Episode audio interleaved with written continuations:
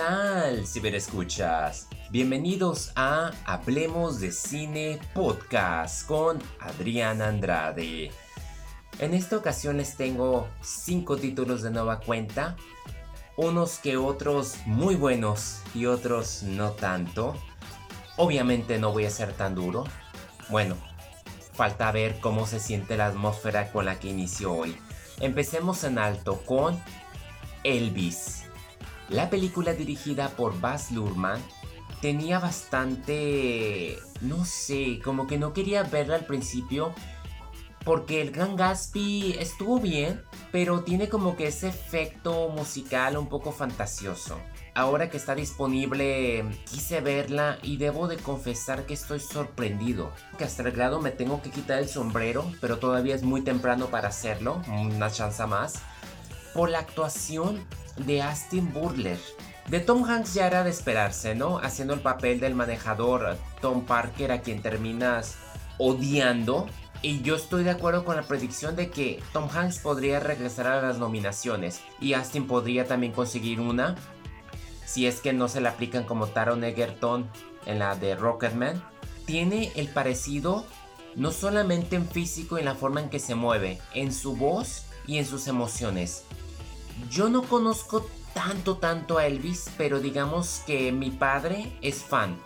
Así que tiene los discos, he escuchado las canciones. Indudablemente cuando yo iba creciendo pues era inevitable no ver uno que otro los videos. Y estoy viendo las comparativas, los gestos, la ropa, el arte. Y debo de darle mis felicitaciones al equipazo que lideró Batman porque en su duración de dos horas y media, porque está larguita la película, me tuvo enganchado tanto por ver el aspecto no solamente musical, sino personal. Todo lo que sufrió Elvis al lado de su familia, de su esposa, hija, es muy intenso.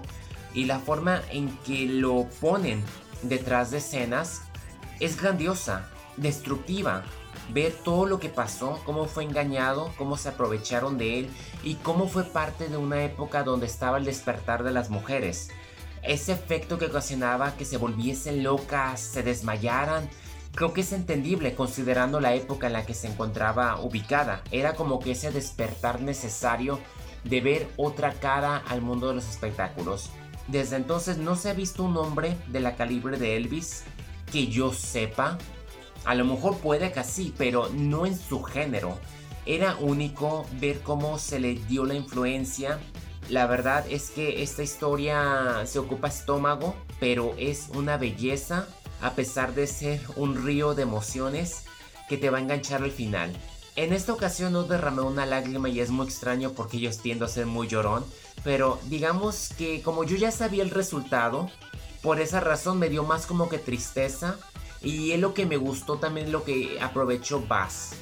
Aprovechó de que uno ya sabía que iba a terminar, pero le metió el esfuerzo, la calidad para ver la travesía, cómo desde el punto A llegó a terminar en el punto B, cuáles fueron las razones y te lo presenta también con cierto sarcasmo que yo creo que es sinceramente la naturaleza humana y darnos cuenta de que como grandes actores que han hecho y han movido el mundo no se sienten de esa manera cuando están en sus últimos días y sin que se den cuenta. Minions, el ascenso de Glue. Confieso que mi villano favorito 3 no me gustó y no se diga Minions, la película para mí no me causó gracia alguna, fue como que la peor animación que me haya tocado. Mis compañeros en el trabajo me dijeron que estaba más ligada a la primera y la segunda. Les dije, pues está bien, le voy a dar una oportunidad y si no me gusta pues hasta ahí llego. Y vaya sorpresa, indudablemente se regresaron a sus orígenes y siempre he dicho, los Minions en dosis pequeñas están fenomenales, pero ya acaparando todo el escenario es demasiado. Aquí ayudó bastante tener a Steve Carell de vuelta en la voz de Glue, un adolescente, y ver cómo se convierte en ese villano. Es muy graciosa y tenemos muy buenas voces al lado de Alan Arkin, Pierre Coffin, Taraj B. Henson, Michelle Yeo, Jean-Claude Van Damme incluso, y Russell Brown y Julie Andrews, que me da mucha risa. Eh, una señora tan elegante y haciendo esa voz tan horrible como complemento. Me gustó la animación, es divertida. Si te la quieres pasar a todo dar, ya sea tú en familia, obviamente es perfecta. Y sin duda le dio una recia a Lightyear. Universal hasta que finalmente dijo vamos a hacer algo relajado, divertido a la versión clásica vinculándose a la franquicia y no vamos a hacer lo que hizo Lightyear de, de querer justificar algo dentro de una franquicia que al final no tenía nada que ver y cuya controversia interna no la supieron manejar. Una serie de la cual me tengo que quitar el sombrero porque la encontré bastante buena a pesar de tener un elenco muy desconocido y diverso, se trata de Sigue Respirando, Keep Breathing.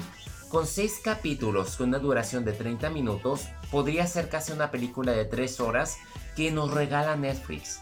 Melissa Barrera como Liv es como que muy sugestiva. Se trata de esta mujer solitaria, podría ser abogada, que trabaja en un despacho, es muy conservadora, antisocial, no quiere relacionarse y de repente sufre una crisis y necesita viajar y al viajar sufre un accidente.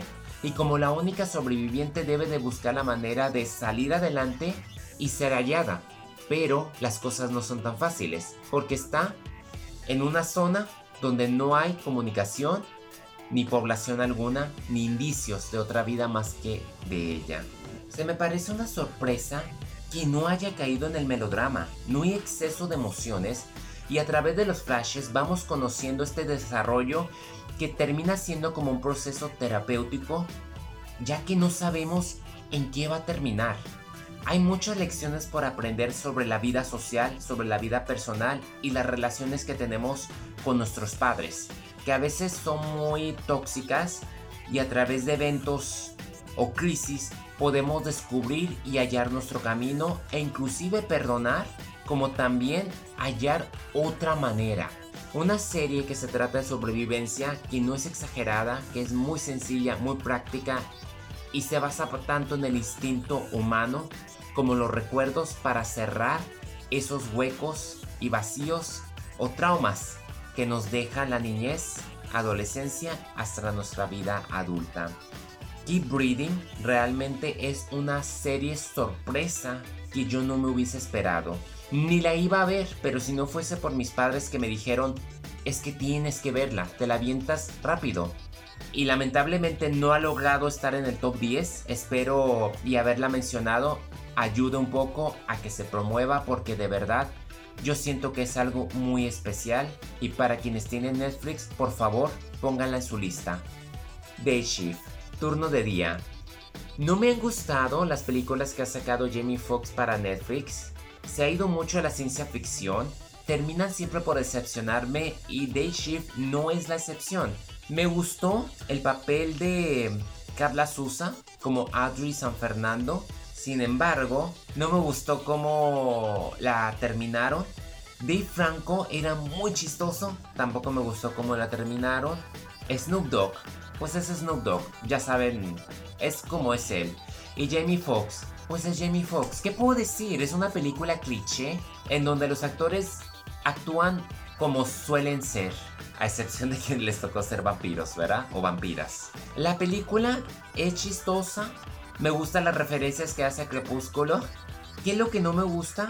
Yo creo que su división. Si la película dura 114 minutos, yo creo que, que la mitad es muy sugestiva, es muy buena, te da como que un nuevo concepto. Y la otra mitad cae en lo genérico y te echa a perder todo lo que manejaron en la primera parte. De empezar como que un poco compleja, de darte diferencias o cómo funciona este nuevo mundo, un sindicato, dije, oh, eso es muy interesante, nunca se había visto creo que en el género vampírico. Y en la segunda parte dices, tanto para esto, de verdad, empezaste así, me la volteaste para acá. No me gustó porque es muy simplista, contradictoria, anticlimática. Mm, es una lástima, la verdad. Aunque yo ya no me llamaba la atención, si no hubiese visto un estreno fuerte, no la hubiese visto, pero terminé por verla y no, concuerdo con muchos. Me quedo con un mal sabor de boca y pues bueno, es lo que es. Si quieren arriesgarse, véanla, o sea, entretiene, pero a mitad del camino se van a dar cuenta a lo que muchos están opinando, que su giro de repente que sufre fue para mal. Ya por último, quise darle una oportunidad a Hulka, abogada defensora. Yo sé que es She-Hulk, pero me encanta en España cómo la titularon Hulka. Y yo creo que está muy acertada, me encanta, yo lo digo, me, me fascina y no sé si, si me vaya a meter en problemas, pero me vale. Como les vengo mencionando desde Doctor Strange, Thor, me he encontrado como que Marvel ya no me mueve tanto porque son muchos superhéroes y me da mucha risa porque Mark Ruffalo empezó criticando Star Wars, ¿no? Yo creo que Mark Ruffalo debería ver el documental de Light and Magic para darse cuenta que realmente no es lo mismo. Y se me hace muy raro que él esté diciendo eso después de ver el primer capítulo de Hulka y que forme parte de un universo de, de superhéroes que sinceramente no mueren, reviven y hay diversas versiones. Yo creo que hoy en día que realmente algo que vaya a ser diferente está muy difícil y hacer esos comentarios no sé a qué quiera jugar.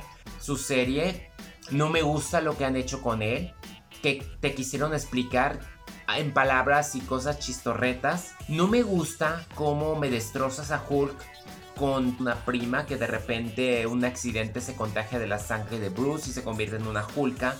No más que esta Hulka en 20 minutos logra hacer lo que Hulk nunca pudo ser. No tuvo doble personalidad, controla su fuerza y ya se puede convertir cuando quiere y cuando no quiera. Mientras que Bruce Banner es prácticamente algo del pasado, una perfecta manera de enterrar algo que para mí Thor Ragnarok dejó mucho abierto y que sinceramente pues ya no lo manejamos en Endgame. Ya nos dieron un Hulk inteligente. No me lo como, ¿verdad? Y pues es Marvel, es como les digo. Si algo no me gusta, no me lo voy a tomar tan en serio, voy a hacer cartas de odio. Simplemente pues no me gusta y ya no lo sigo. Pero no pasa nada. Hulk para mí siempre ha sido de los personajes menos llamativos hasta que Taiki Wakiki hizo maravillas con él en, en Ragnarok. Y también que se puede decir de los hermanos Russo con las de Infinity War. Y claro, Joss Whedon también con las de Avengers 1 y 2. También hay que darles crédito. Ya es depende de cada quien. La serie funciona bien para el enfoque de los niños. Yo no vi Mrs. Marvel por eso. Yo estoy viendo Hulka más que nada porque quiero ver a Daredevil. Pero algo me dice que nos van a presentar una versión más ligera y tranquila de Daredevil. Así que pueda que no me termine por gustar tanto.